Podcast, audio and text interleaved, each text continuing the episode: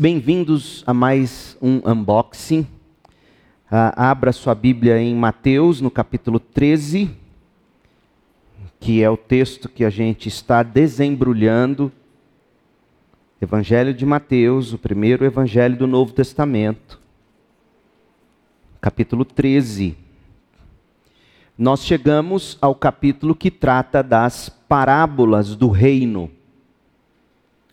Nós já fizemos uma introdução sobre parábolas no penúltimo unboxing. No último unboxing, nós estudamos a parábola do semeador, a interpretação que o próprio Jesus dá à parábola e por que Jesus usava parábolas.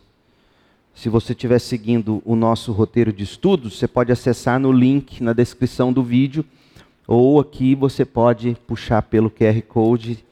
Ah, aqui no primeiro quadrinho eu coloco uma explicação da ideia geral do de Mateus 13.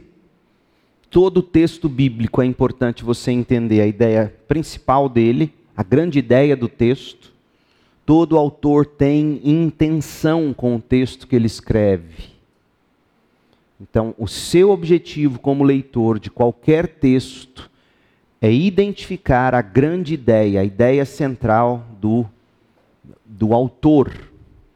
Então, o que eu fiz aqui foi colocar isso nesse quadrinho dourado. Eu explico que as parábolas estão contadas numa sequência que é progressiva. Jesus tem como objetivo explicar ah, qual é a natureza do reino dos céus. Havia muita confusão sobre o que é o reino dos céus. Eles esperavam que Jesus, o Messias, o Messias chegaria e ele já venceria politicamente, militarmente, os seus opressores, no caso os romanos. E, e até João Batista dois capítulos antes, a gente já viu isso em Mateus, ele, ele ficou confuso em algum momento, ele estava preso e ele quer saber se Jesus era o Messias ou se eles deveriam esperar outro. Então Jesus vai explicar qual é a natureza do reino de Deus. Ele vai explicar, em segundo lugar, de que maneira se espalha o reino de Deus. E nisso, em terceiro lugar, ele está explicando como é viver como cidadão do reino dos céus ou de Deus. Então, a natureza do reino, como, como que o reino se propaga e o que significa ser um cidadão do reino, como viver como um discípulo de Jesus no reino. Então, Mateus vai, vai fazer o seguinte: ele vai explicar a natureza do reino, levando em consideração que o reino de Deus, segundo o Novo Testamento, ele é de característica dupla, digamos. não que ele tenha duplo sentido, mas é, é melhor dizermos é, em duas fases. O reino de Deus chegou quando Jesus veio ao mundo. Então, o reino de Deus já chegou mas o reino de Deus ainda não se estabeleceu definitivamente. É muito importante você saber isso, essa tensão do reino, o já e o ainda não. Já chegou, mas ainda não está estabelecido como será por toda a eternidade, quando Jesus vier na sua segunda vinda.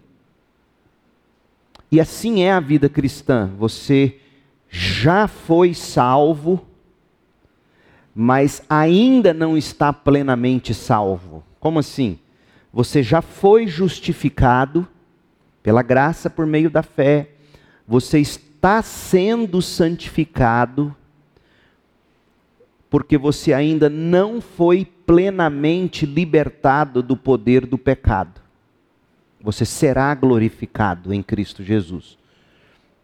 Tudo isso é muito importante para você compreender a vida cristã, porque muita gente entende a vida cristã como sendo algo, poxa, eu agora sou crente, eu não deveria sofrer.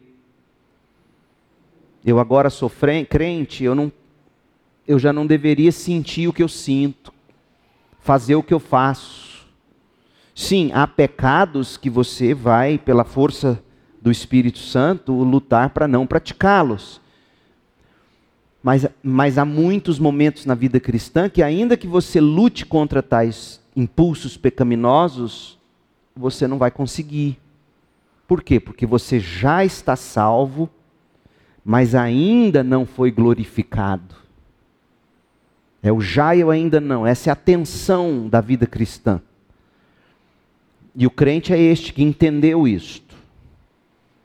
Ele, ele entende a natureza do reino de Deus, ele entende a natureza da vida cristã, já e ainda não. Já sou de Jesus, mas ainda não sou plenamente a imagem do Filho de Deus. É o já e o ainda não. Essa, é, essa expectativa. E Jesus vai mostrar isso. Nós já estudamos isso em Mateus, mas aqui nessas parábolas isso vai ficar claro. Jesus explica que na primeira vinda dele, ele veio para já estabelecer o reino, mas ainda não definitivamente. Ou seja, num primeiro momento, ele veio para buscar e salvar o pecador. Ele ainda não veio vencer para sempre os inimigos do povo de Deus. E, e, e era isso que o judeu, lá no, na igreja primitiva, pensava. Eles queriam um Messias que, que já viesse e já estabelecesse a supremacia sobre as nações. E Jesus diz: primeiro, meu reino não é deste mundo. Eu não vim estabelecer supremacia geopolítica de qualquer país que seja, nem mesmo de Israel. Eu não vim para estabelecer geopolítica de nação. E segundo, na minha primeira vinda, eu vim buscar e salvar o perdido, vim morrer pelo pecador. Na minha segunda vinda, aí sim, eu colocarei meus inimigos e os inimigos do meu povo debaixo dos meus pés. E essas parábolas vão mostrar isso. Então, Jesus está ajudando você a entender essa tensão. Já e ainda não. Pois bem, eu disse no último unboxing, no penúltimo unboxing também, ah, sobre a dinâmica progressiva. São, são oito parábolas. São a parábola do semeador, do joio, do grão de mostarda, do fermento, do tesouro escondido, da pérola, da rede, um pai de família com coisas novas e velhas. E eu coloquei para vocês uma dica de leitura dessas parábolas. A parábola do semeador mostra que o reino dos céus começa primeiro com, seme com semeadura, com plantio. Em segundo lugar, você tem que ter a paciência para que essa semente que foi plantada tenha tempo de germinar, de crescer, de nascer. É a parábola do joio. Depois, a do grão de mostarda vai falar da progressão, a do fermento vai falar da penetração do reino em todas as esferas da sociedade e da vida. A parábola do tesouro vai falar da prioridade de ter Jesus como seu tesouro. Vai falar da perspectiva correta, você saber olhar e ver a pérola de grande valor no meio das outras possibilidades. A rede vai falar, a parábola da rede vai falar da perseverança, pai de família, postura, e o texto fala, termina falando do perigo.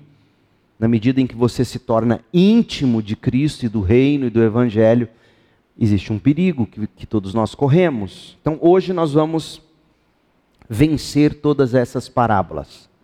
Semana passada, no último unboxing, 13 de 1 a 23, nós estudamos a parábola do semeador, o plantio.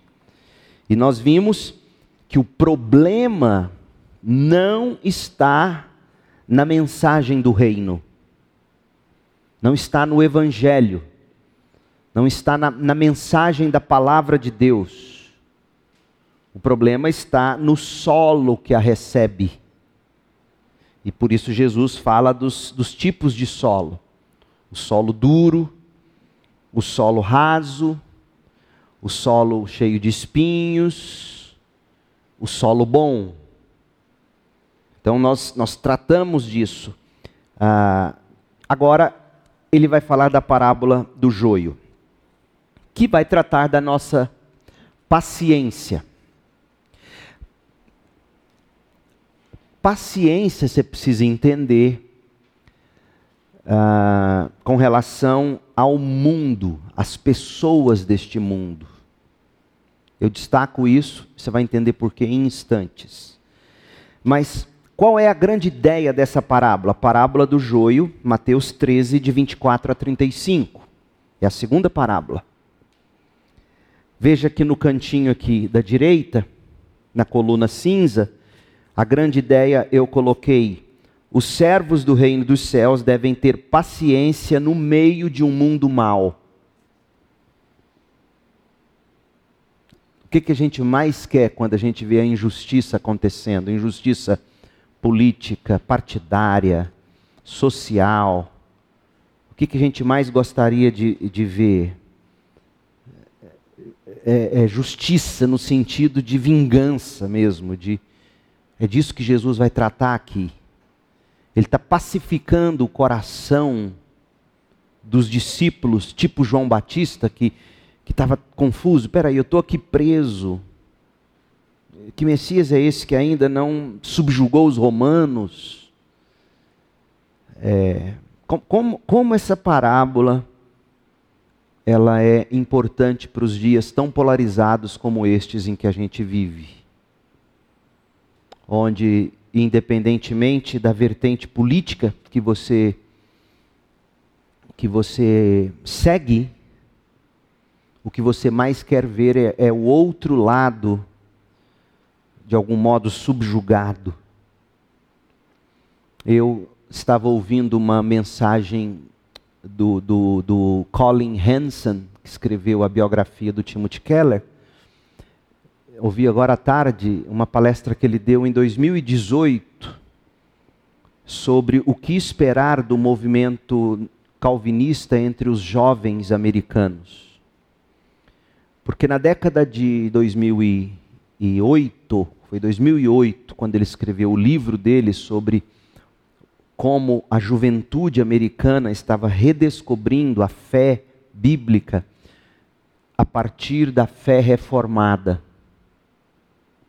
as doutrinas da graça e tudo mais. Dez anos depois, em 2018, num congresso da Coalizão pelo Evangelho Americana, The Gospel Coalition, ele deu uma palestra, um seminário numa sala como esta, não foi a plenária principal, mas um seminário, e quem o apresentou naquela ocasião foi o John Piper. E ele, e ele foi falar dos desafios daquela geração que dez anos antes, 2008, havia conhecido a fé reformada. E qual era o desafio dez anos depois de ter conhecido a fé reformada, em 2018? E aí ele vai resumir de forma brilhante. Ele vai dizer o seguinte: a sua doutrina da salvação, que é a nossa soteriologia, que é a doutrina mais cara para nós, foi o que deu à luz a reforma protestante. Justificação pela graça somente, por meio da fé somente, em Cristo somente. A sua doutrina da salvação tem que demonstrar a sua vida transformada pela sua doutrina da igreja, sua vida numa igreja local. Porque ele vai discutir nessa palestra toda que o grande perigo dos, dos neocalvinistas, dos jovens que estão conhecendo a doutrina reformada, é eles acharem que a vida cristã ela é vivida em blogs e postagens de Twitter, de Instagram e tudo mais. Então, a sua doutrina da salvação tem que mostrar a sua transformação e a sua novidade de vida na sua doutrina da igreja. Sua soterologia se expressa na sua eclesiologia, sua vida na igreja. com a devida sabedoria e verdade para você ser um teólogo público. E ele vai dizer que os dois grandes problemas dos reformados são, primeiro, poucos jovens, mesmo os que encontram a sã doutrina, poucos jovens veem a importância e o valor de se congregar numa igreja local. E ainda que congreguem, o problema principal é saber falar publicamente sobre a sua fé, sem ferir, sem machucar, sem agredir, sem destruir, sem detonar o outro. Isso em 2018, lá nos Estados Unidos, e sinceramente não é diferente no Brasil. Então, o que essa parábola do joio vai fazer para nós é mostrar que nós temos que ter a paciência, uma vez que a semente do reino foi semeada,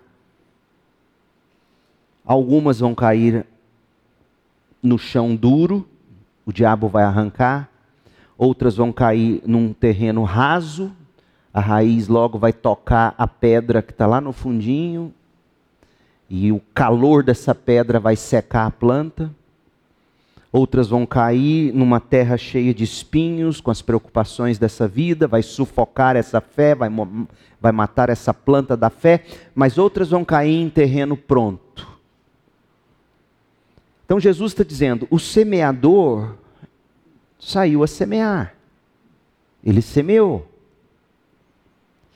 Mas, ele vai dizer: o reino de Deus tem um grande inimigo.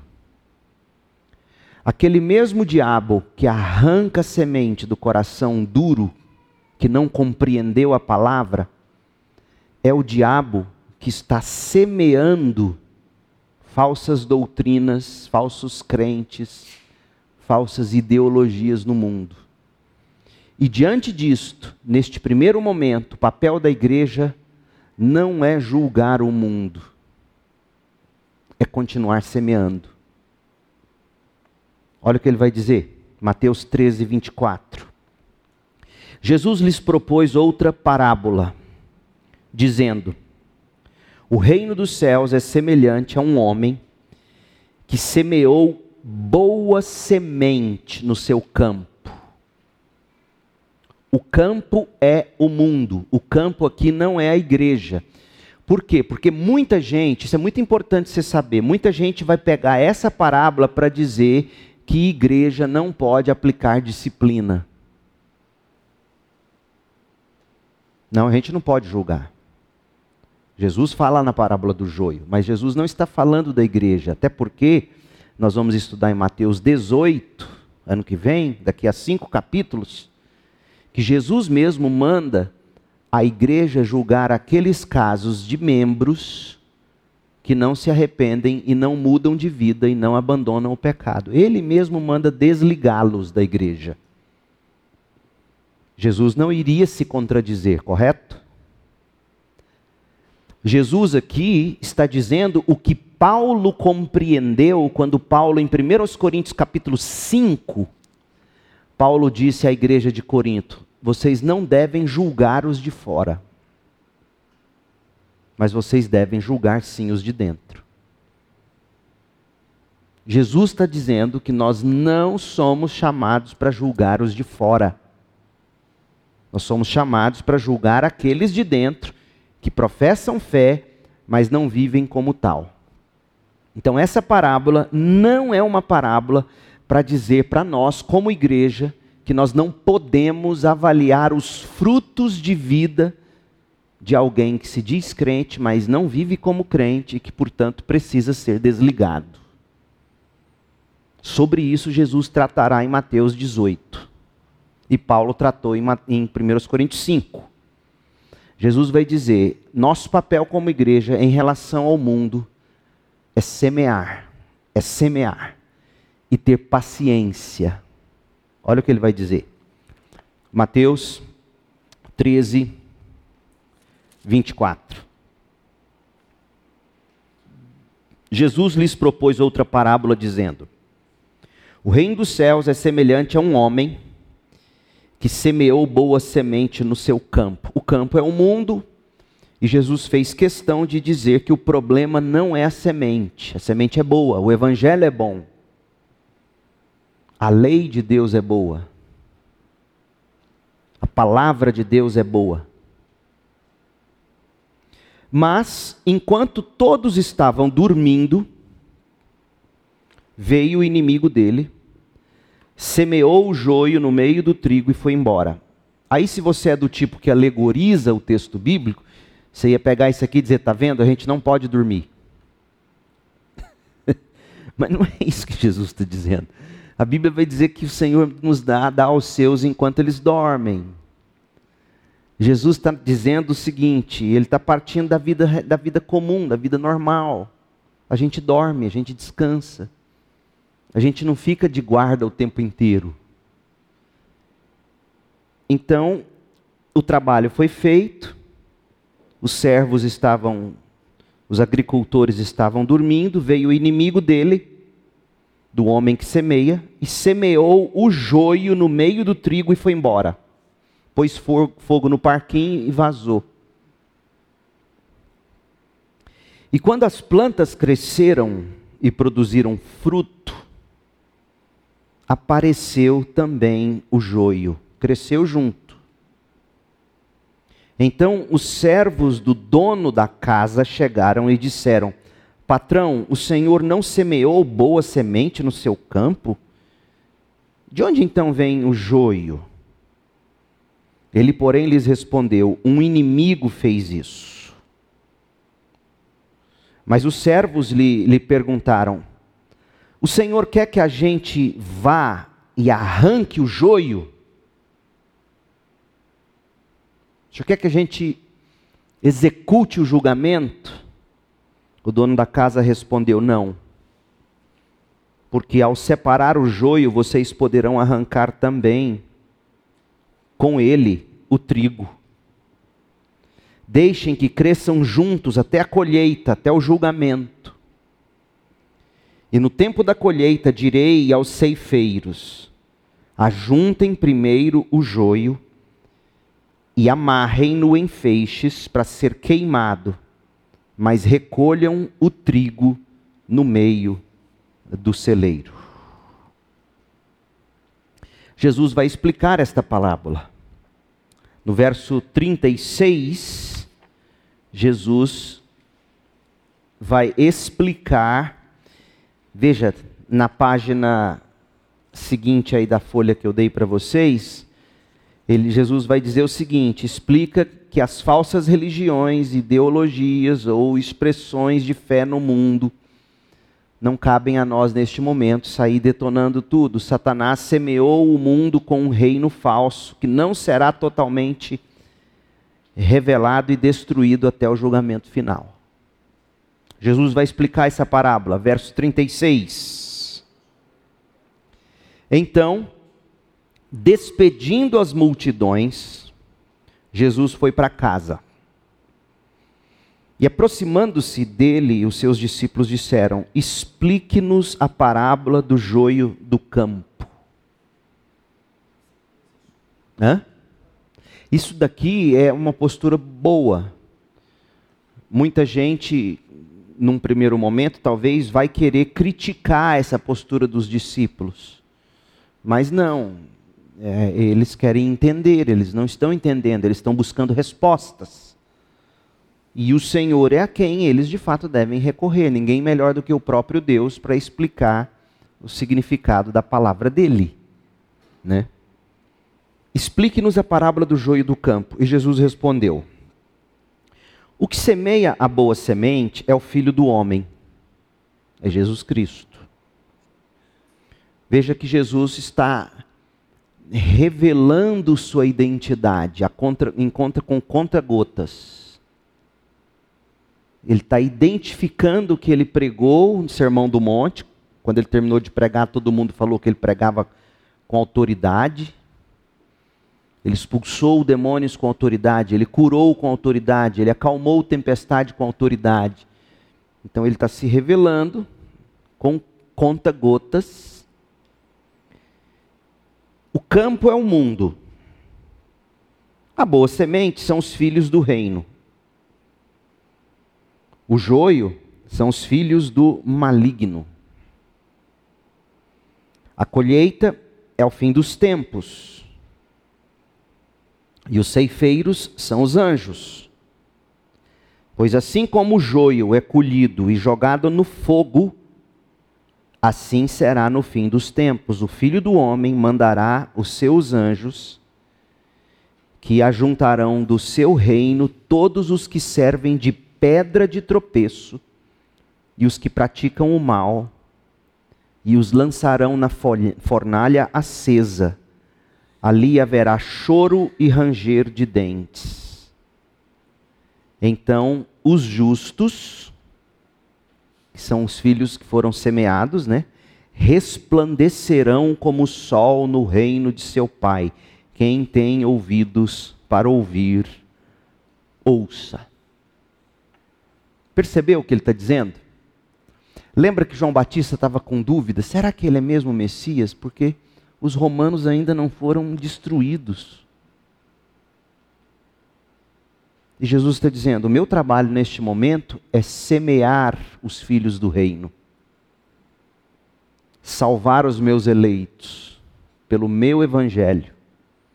E, porque é curioso que ele conecta aqui ah, não o evangelho nu e cru com essa semeadura, ele conecta o evangelho com aqueles que já são salvos e que são pelo próprio Cristo plantados no mundo.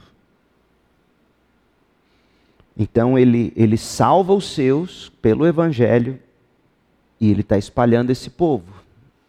Quanto aos romanos, deixa esse joio crescer. Não vamos julgá-los ainda. Não vamos julgá-los agora. Deixa crescer. É, é, é, muito forte isso aqui. Ou você acha que não?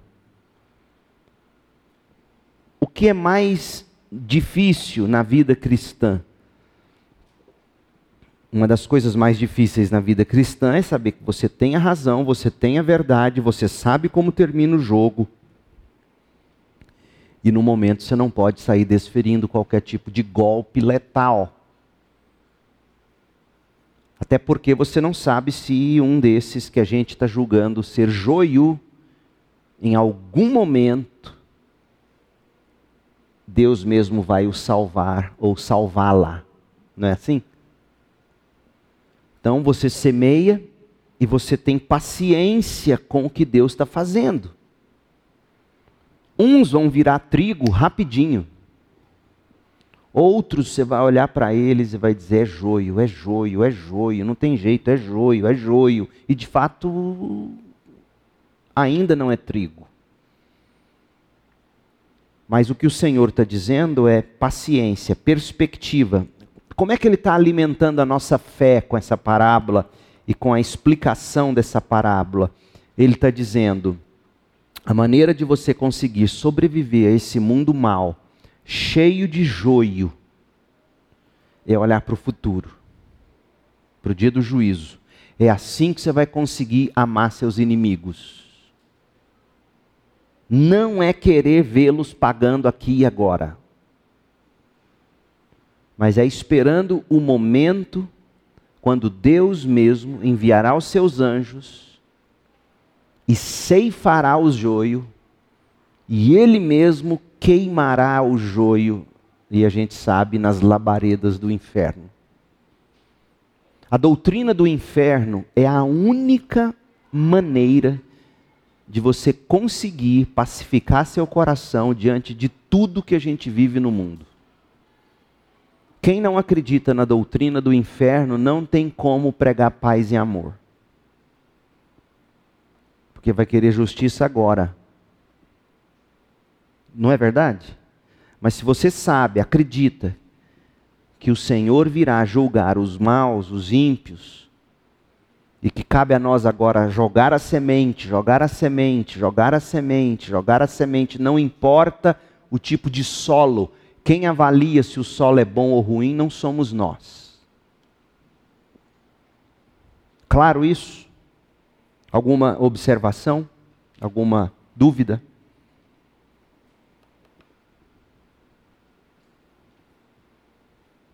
De volta ao verso 31.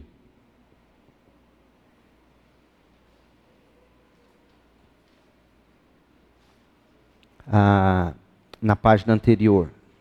Jesus ele contou a parábola do joio até o verso 30. Ele vai explicá-la só lá no verso 36, como vimos, né? Mas quando ele terminou a do joio, ele contou outra parábola, a do grão de mostarda. E a parábola do grão de mostarda vai falar agora da progressão do reino. O reino está sendo plantado. Os filhos do homem estão sendo plantados. Os, os eleitos de Deus estão sendo salvos. A igreja está sendo edificada ao redor do mundo. Igrejas locais estão sendo plantadas. Crentes estão sendo discipulados. Mas o joio está crescendo e a gente está vendo. E aí você fica com aquela dúvida: Será que o que a gente está fazendo faz efeito mesmo? Que parece que para cada crente que a gente ganha para Jesus, um milhão de joio se desponta. Aquelas igrejas sérias, bíblicas, que pregam o evangelho, pequenininhas, fazendo campanha, suada para conseguir reformar um prédiozinho de educação e, e as outras aí que está acontecendo? Será que o que a gente faz tem efeito? Jesus conhece o nosso coração, ele sabe qual é a dinâmica, aí ele emenda a parábola do semeador, a parábola do joio, com a parábola do fermento, para a gente perceber que aquilo que Deus faz em termos de poder do Evangelho nem sempre sairá no YouTube ou no Instagram. Esse é o ponto. Olha o que ele diz. Embora o reino dos céus, é a explicação que eu estou dando aí na coluna da direita. Embora o reino dos céus pareça ter começo pequeno, quase invisível, podemos ter esperança de que ele está crescendo de forma progressiva. O grão de mostarda, ele está crescendo. E penetrante, o fermento. E no final chegará à glória e terá alcance prometidos desproporcionalmente ao seu pequeno começo. Olha o que vai dizer a parábola do grão de mostarda, verso 31. Jesus lhes propôs outra parábola, dizendo: O reino dos céus é semelhante a um grão de mostarda, pequeno. Aquele tempo, entre o seu público, pelo menos, era o menor grão conhecido. Há grãos menores que o de mostarda, mas era um grão minúsculo. Você olhava, você olha para um grão de mostarda, você, né, você fala, impossível isso aqui dar uma árvore grande. Que um homem pegou e plantou no seu campo. Está vendo que a parábola do semeador ela é trazida de volta aqui? O semeador saiu a semear, e aqui esse semeador semeia. E o que o semeador está semeando, que é o evangelho, e o produto do evangelho, que são os crentes, é tão minúsculo perto do joio que está crescendo, do mundo que está pipocando com toda a sua perversidade. Aí Jesus está dizendo: é pequeno. Ele plantou, o evangelho parece pequeno, o evangelho parece insuficiente. Não é à toa que as pessoas não acreditam que a Bíblia consegue sarar problemas do coração. Na minha experiência como pastor, durante anos, Cris e eu aconselhando pessoas, se aconselha com a palavra de Deus. Uma ou outra fica assim na dúvida, procura um psicólogo, vai, depois a pessoa volta para nós e fala: Você acredita que a psicóloga falou tudo que você falou para mim? Eu falei: Eu não te cobrei nada. As pessoas não acreditam na suficiência da Bíblia. Elas olham para a Bíblia e vêem um grão de mostarda. Olha para o Evangelho e fala: Isso não faz igreja crescer. Isso não faz adolescente querer ficar em igreja. Isso, isso não faz efeito. A gente precisa de algo mais, pastor. A gente precisa das ciências. E aqui ninguém está pregando contra as ciências, meu povo. Então é, é isso que Jesus está dizendo. O evangelho que nós somos chamados a semear, aos olhos nossos mesmos, parece tão insignificante. Só, só a Bíblia, só isso. Aí Jesus está dizendo: a semente é boa. Lembra que ele falou? Ele falou na parábola do joio. A gente viu que a semente é boa pela parábola do semeador. Verso 32: Esse grão é, na verdade, a menor de todas as sementes. Mas quando cresce, e quando ele crescerá de fato? A gente já viu a explicação da parábola de joio.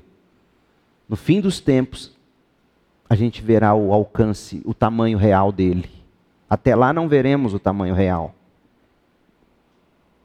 Mas quando cresce, é maior do que as hortaliças e chega a ser uma árvore, de modo que as aves do céu vêm se aninhar nos seus ramos. Em outras palavras, você olha para o reino dos céus, você pensa, não mata fome nem de passarinho, é tão pequenininho. Mas quando cresce, serve de ninho para os pássaros. Serve de abrigo, serve de cuidado.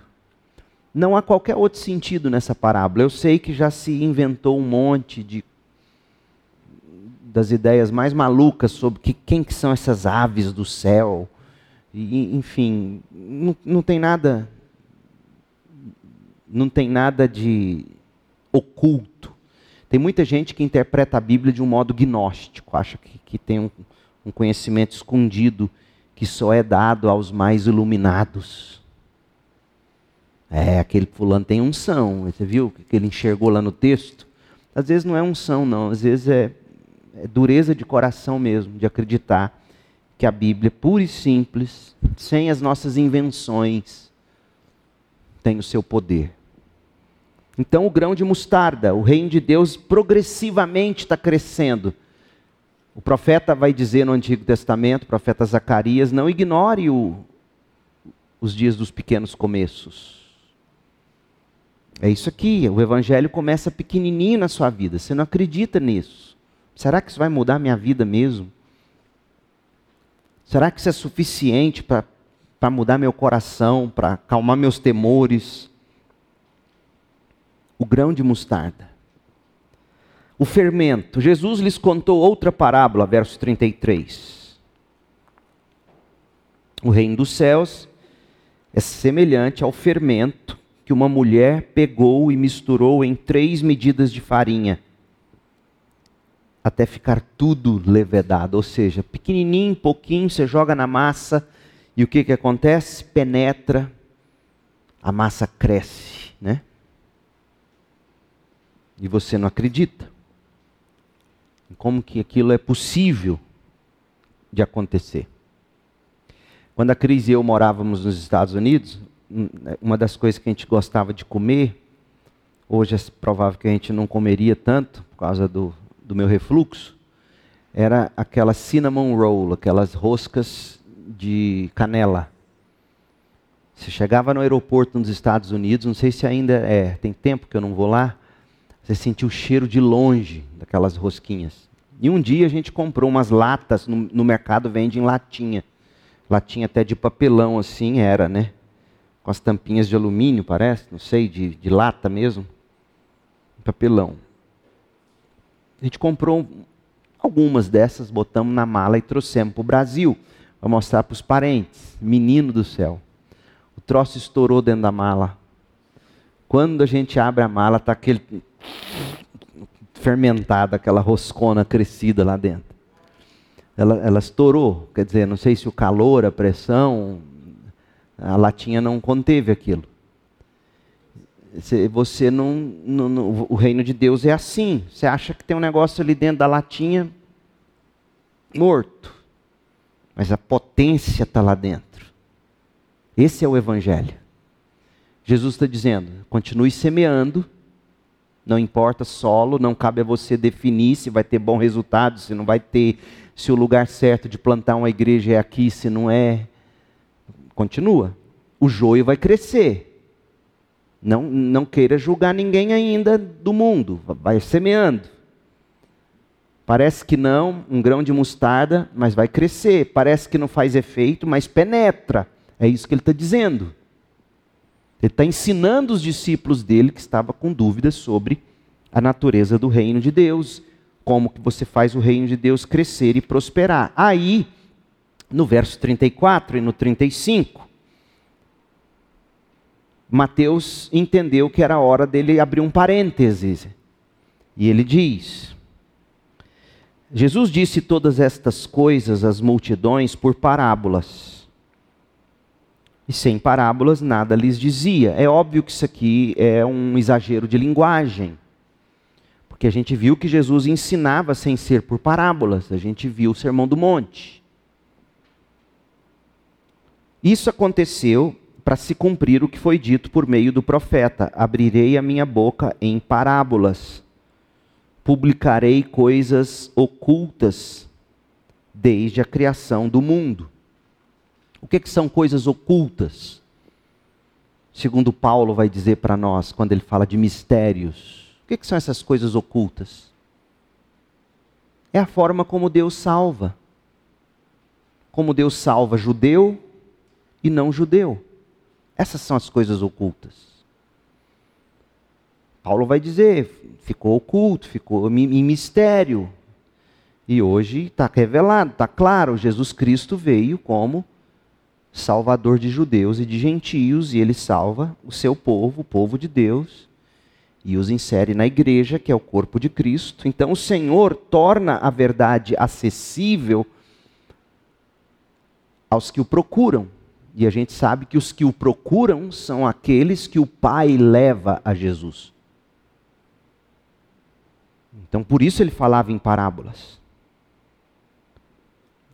Parábola não é difícil de entender é difícil de engolir se o que está sendo dito fere você. Esse é que é o problema. Então ele está dizendo isso aqui porque qualquer um ia entender isso aqui. Sobretudo o judeu sabido, inteligente, até porque tudo que Jesus está dizendo aqui, ele, o judeu conhecia muito bem isso. Não é que era difícil, não é que que existia um mistério no sentido como a gente concebe mistério. Mas, mas Jesus está trazendo explicação para as coisas que desde sempre estiveram na mente de Deus. Como é que ele salva, como é que ele estabelece o reino dele. Ele está tornando isso claro. Por isso ele falava por parábolas.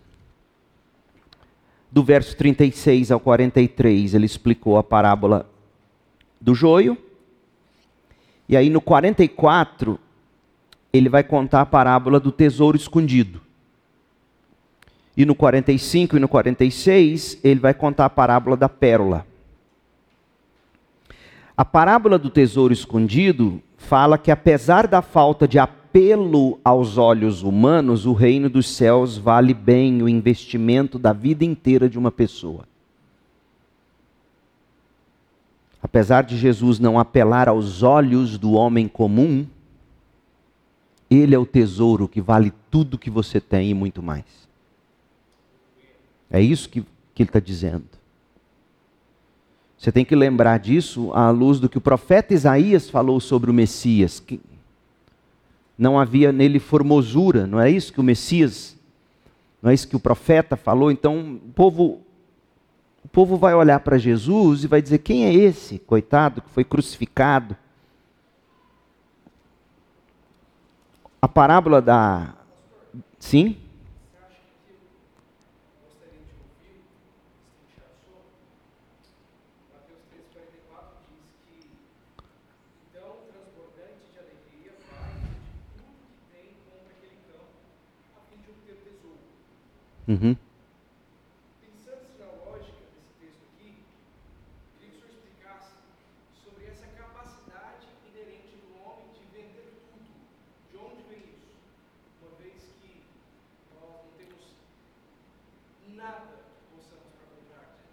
Uhum.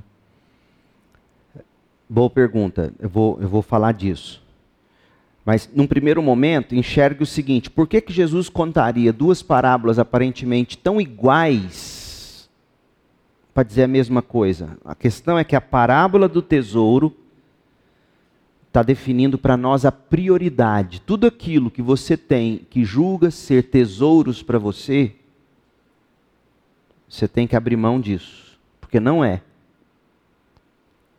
prioridade, a prioridade é Cristo. A parábola da pérola é você ter olhos para enxergar o valor de Cristo. É isso.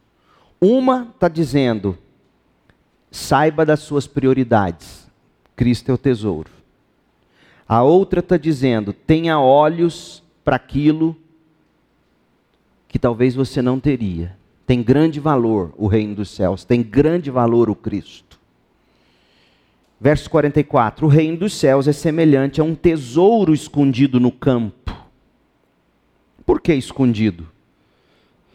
É óbvio que ele não está escondido. Os céus declaram a glória de Deus. Cristo está aí chamando quem quiser. Mas Jesus está contando o quê? Uma parábola. A para alguns parece estar escondido.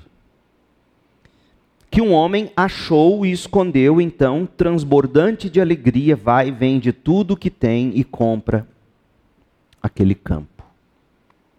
O vender tudo que ele tem aqui é a ideia de você abrir mão daquilo que você acha que você tem, que é tudo, que é tanto. Porque todo o dinheiro do mundo não seria o suficiente para fazer valer alguma coisa perto do que é o valor de Cristo. A questão aqui, eu não sei se eu estou conseguindo responder sua pergunta, Marcos, mas a questão aqui não é tanto a proporcionalidade quanto o preço da coisa. Uhum.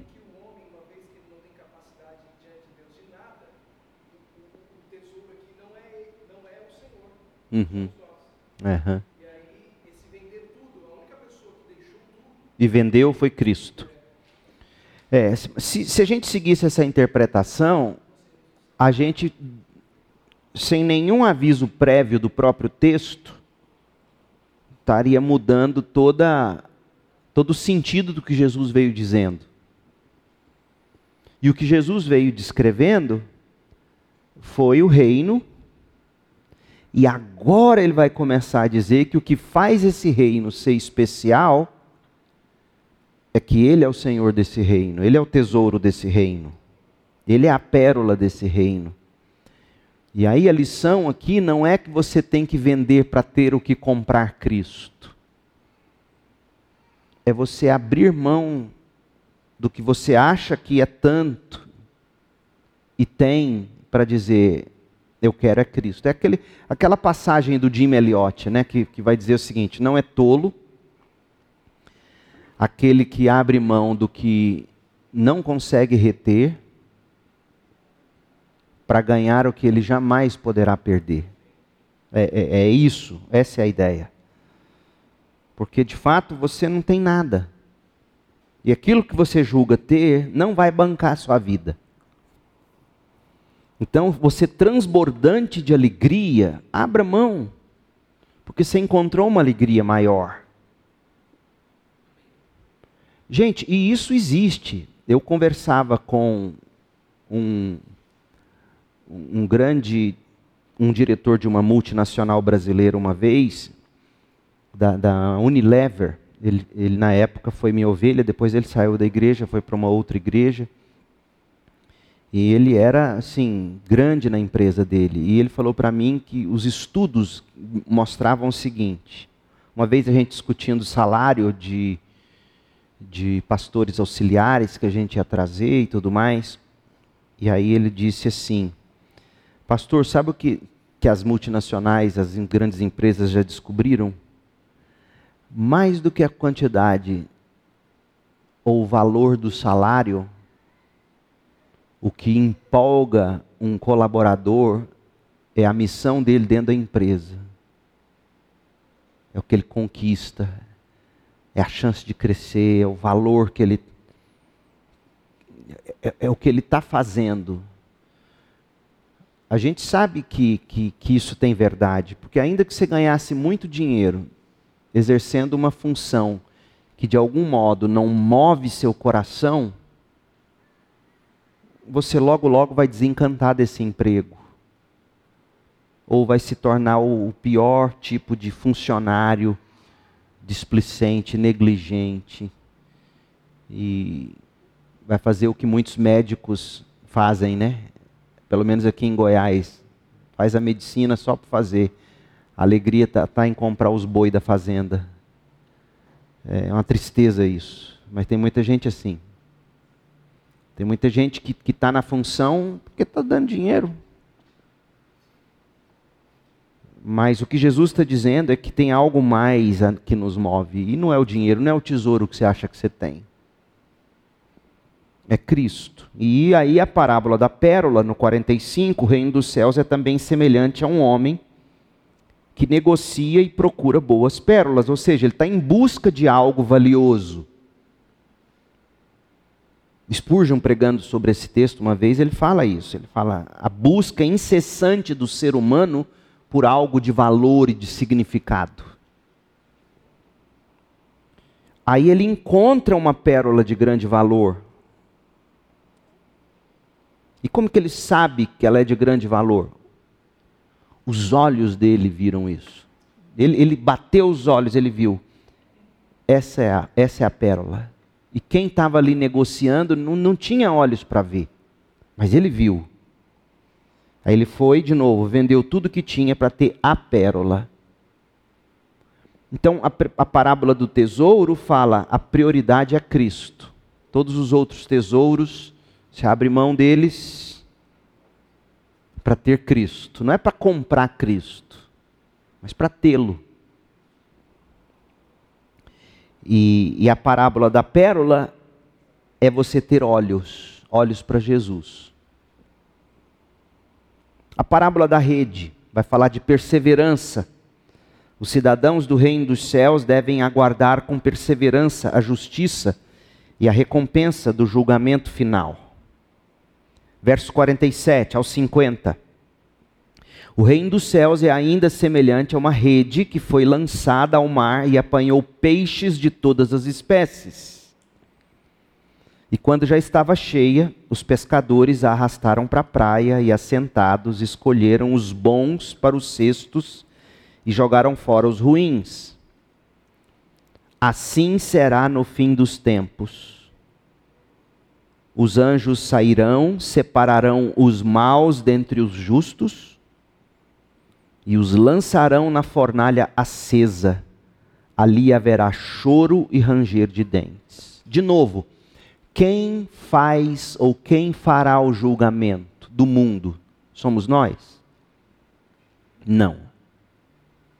Não somos chamados para julgar o mundo. os anjos do Senhor, por ordens dadas pelo próprio Senhor Deus, eles sairão, eles separarão os maus dentre os justos, e eles lançarão no inferno, onde haverá choro e ranger de dentes, sem fim, os maus. Jesus está dizendo: perseverem, perseverem, não se intimidem diante das ameaças. Perseverem. Vocês encontraram a joia de grande, a pérola de grande valor, vocês encontraram o tesouro. Perseverem. O Senhor sabe o que está fazendo, no momento certo ele julgará. Como é importante a gente saber disso? Para a gente não se desanimar com Deus, não se revoltar contra Deus. Deus não prometeu julgar, julgar o mal agora. Deus não prometeu julgar os corruptos da nossa nação neste momento da história. É isso que te dá esperança. Enquanto não chegou a hora do próprio Deus fazer o julgamento, cabe a nós semear, semear, abrir mão, ter olhos para Jesus. Coisas velhas e novas. Vai falar da postura. Saber ouvir, crer e proclamar a nova revelação de Jesus, nova entre aspas, e o modo como ela cumpre as velhas, entre aspas, promessas do Antigo Testamento. Então Jesus perguntou: Vocês entenderam todas estas coisas? Todas essas parábolas, vocês entenderam? Eles responderam: Sim. Então Jesus lhes disse: Por isso, Todo escriba instruído no reino dos céus é semelhante a um pai de família que tira do seu tesouro as coisas novas e coisas velhas. Tá? Eu penso que aqui está uma declaração do próprio Cristo dizendo que o Antigo Testamento é necessário, não foi abolido, não foi jogado fora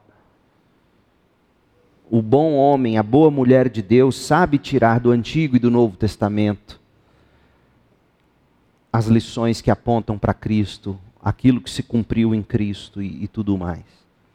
Ele está falando aqui de, de saber fazer uso do Antigo Testamento, saber fazer uso das palavras de Jesus que lançam luz para o Antigo Testamento, ou sobre o Antigo Testamento porque havia confusão na cabeça deles sobre quem era o Messias, o que era o reino de Deus. Então, os discípulos entenderam. Porque a pergunta foi essa: vocês entenderam? Sim. Agora, se eles tinham acreditado ou não, o tempo vai começar a mostrar. Mas entender, eles entenderam. Jesus é o Messias, o reino de Deus é isso tudo que ele está dizendo, eles estão processando. E aí Jesus explica a função dele: tirar da palavra de Deus coisas novas, coisas velhas. E aí o texto termina falando dos perigos, mesmo aqueles que deveriam saber muito, podem rejeitar o Rei Jesus e seu reino dos céus. A gente acabou de ouvir os discípulos dizendo que entenderam, mas a gente não sabe se eles creram. Judas, a gente já sabe, não creu em nada disso. Pedro vai falar pelo grupo: Tu és o, o Cristo, Filho do Deus vivo. Mas olha o verso 53. Jesus vai ser rejeitado em Nazaré, a terra onde ele cresceu. Quando Jesus acabou de contar essas parábolas, retirou-se dali e chegando à sua terra, ensinava-os na sinagoga, de modo que se maravilhavam e diziam: De onde lhe vem esta sabedoria e estes poderes miraculosos? Não é este o filho do carpinteiro? Sua mãe não se chama Maria? Gente, eles estão chamando jogando sobre a mesa a vida de Jesus. Eles estão dizendo: ele é filho do carpinteiro. A mãe chama Maria, aquela Maria que saiu dizendo que ficou grávida do Espírito. Eles estão jogando tudo isso. Por quê? Porque eles se maravilharam com o que Jesus ensinava, com a sabedoria dele, e com que Jesus operava em termos de milagres. E não tem como, diante de uma situação dessa, você tem que dar uma resposta. Ou você crê, ou você condena. E o que eles vão fazer? Eles vão dizer: não pode ser. Não pode ser, porque é óbvio que o problema não estava resolvido. Os milagres foram feitos, eles mesmos dizem. A sabedoria de Jesus é inquestionável. Eles mesmos dizem. Mas para a consciência ficar tranquila, em termos de a gente não aceita isso, Mas também esse bastardo, filho de uma mulher, de uma prostituta, que, a, que saiu dizendo que ficou grávida do Espírito Santo, e esse carpinteiro aí teve que assumir o menino na barriga dela. É, é assim que o ser humano age. É isso que vão falar de você de algum modo, quando você sair dizendo que você agora é de Cristo. Não vão negar que você mudou de vida, não vão negar que você está mais sábio, mais sociável, né? melhor de se conviver, não vão negar o que Deus está fazendo na sua vida, mas vão encontrar algo para destruir você, para não ter que dar o braço a torcer. Foi o que fizeram com Jesus. Não é ele o filho do carpinteiro? A sua mãe não se chama Maria? Seus irmãos não são Tiago, José, Simão e Judas? Todas as suas irmãs não vivem entre nós? A gente conhece ele, a gente conhece a família dele. Então, de onde ele vem tudo isto? Não pode ser, não pode ser de Deus esse troço. A gente conhece Veja que a intimidade pode ser uma grande desgraça, gente. E aqui há uma palavra para nós que somos de igreja. A intimidade é uma desgraça para nós. A gente pode olhar para alguém que Deus tem salvado, santificado e querendo usar, e a gente não acreditar. Não, eu conheço. Conheço o Leandrinho. Sei de onde ele vem. Sei quem ele foi sei o que ele fez no verão passado. Não acredito. Simplesmente não acredito. Há uma advertência aqui para nós. E escandalizavam-se por causa de, de Jesus. Jesus, porém, lhes disse: Nenhum profeta será desprezado ou é desprezado, a não ser na sua terra e na sua casa. Ou seja, quanto mais te conhecem, mais risco você corre de, de, de te desprezarem. Se isso acontece com você, porque você é agora de Jesus, porque agora você está buscando conhecer outra, uh, outro aspecto da doutrina de Cristo, alguns de vocês vieram de outras igrejas, outro tipo de fé, outro tipo de doutrina, e eu sei que alguns de vocês devem ter saído de onde vocês vieram, até porque alguns já me contaram, debaixo de maldição, literalmente e, e nada novo debaixo do sol. E Jesus não fez ali muitos milagres por causa da incredulidade deles.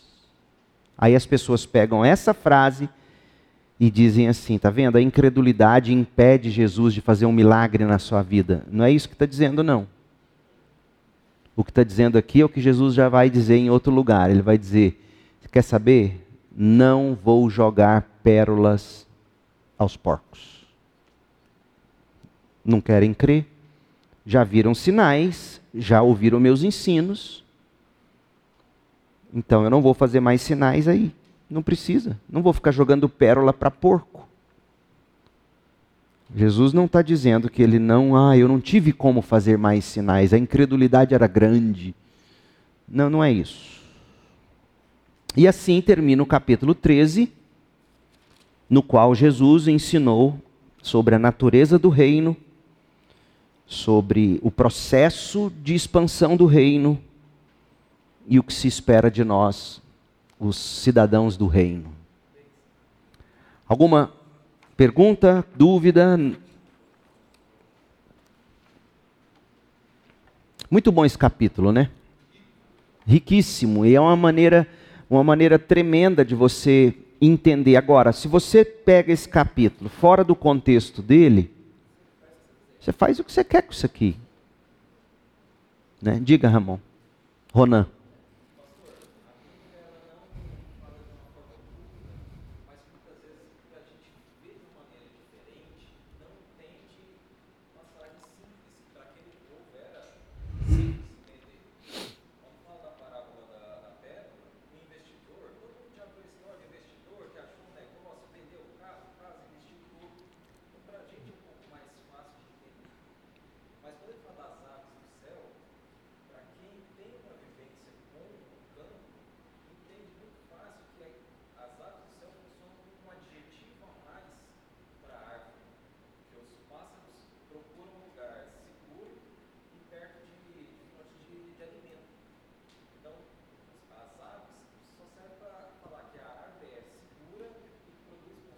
O joio não.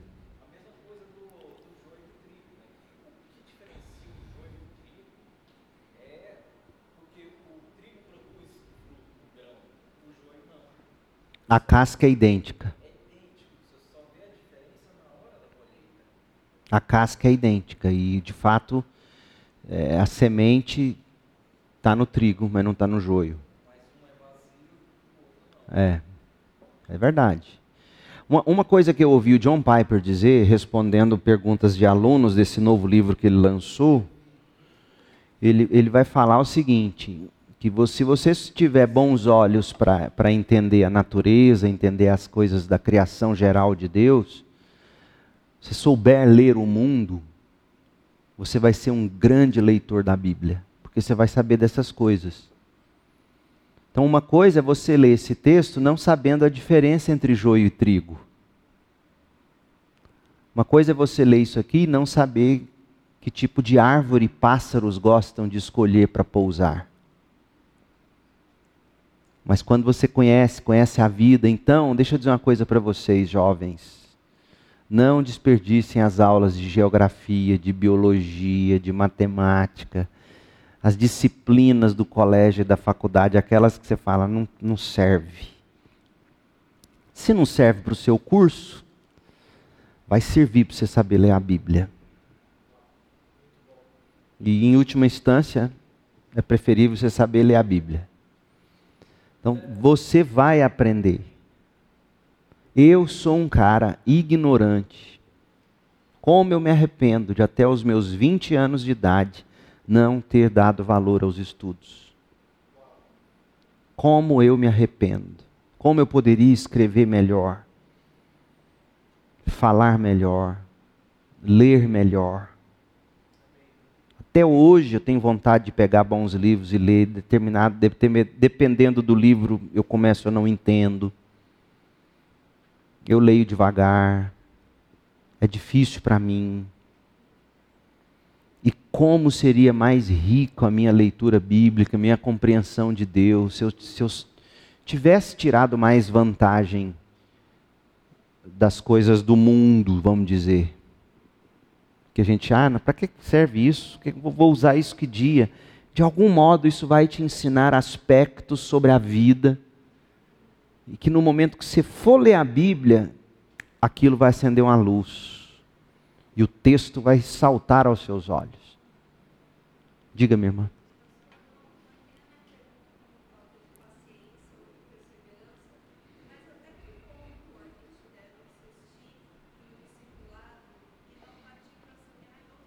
Ah, foi o que Jesus acabou de fazer aqui. Ó. Ele termina o capítulo dizendo isso. Até que ponto, a pergunta dela foi: até que ponto a gente insiste no discipulado de alguém?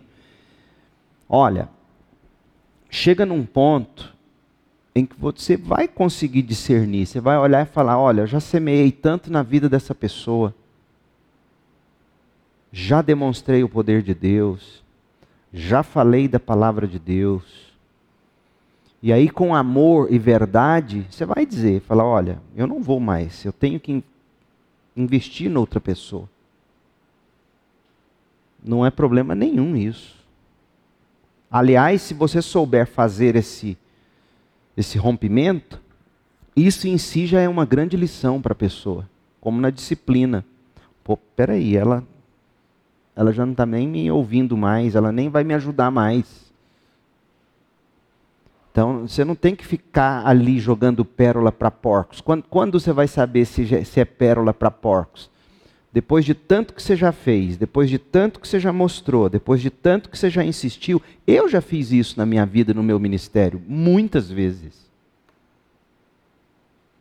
E chega num ponto que eu preciso até me cuidar, porque minha velha natureza, ela é ruim como a de qualquer um.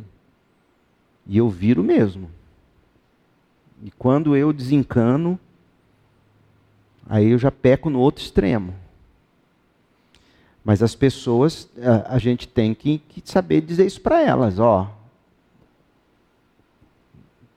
E o próprio Deus faz isso.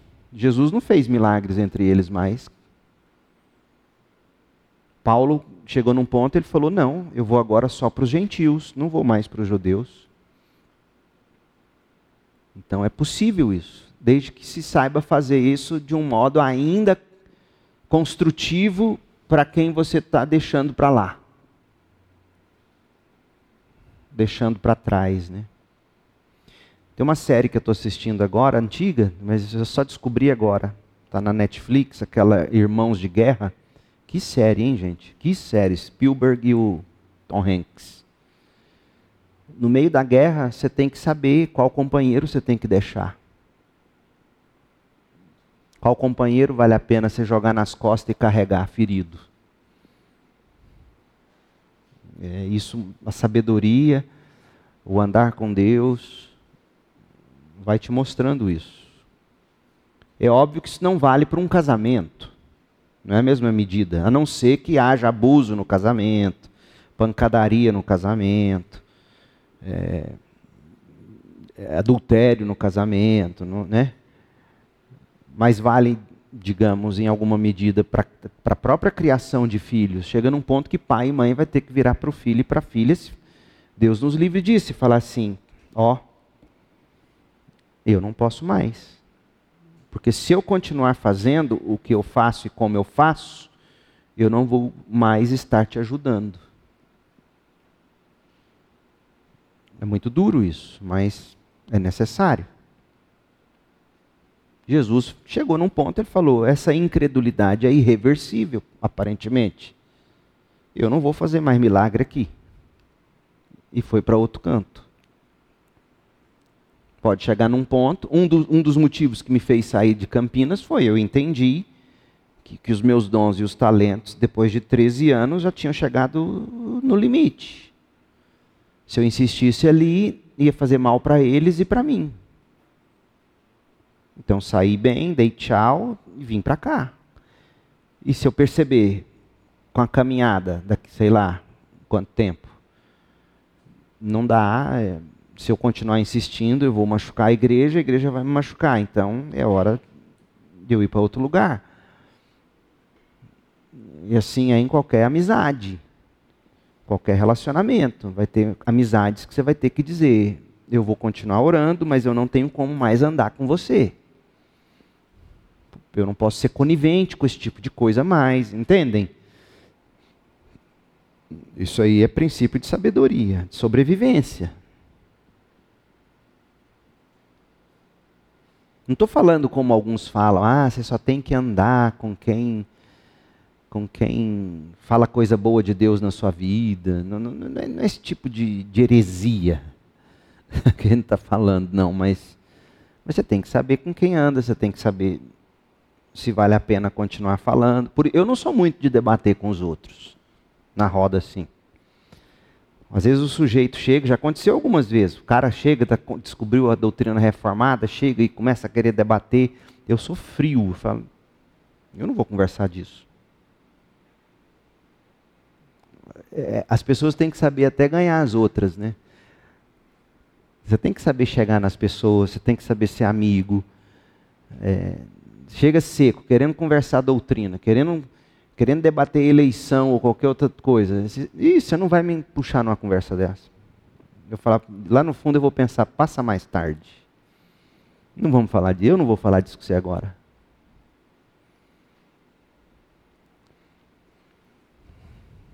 Certo? Pai, em nome de Jesus, obrigado pela tua palavra e esse tempo tão precioso aqui.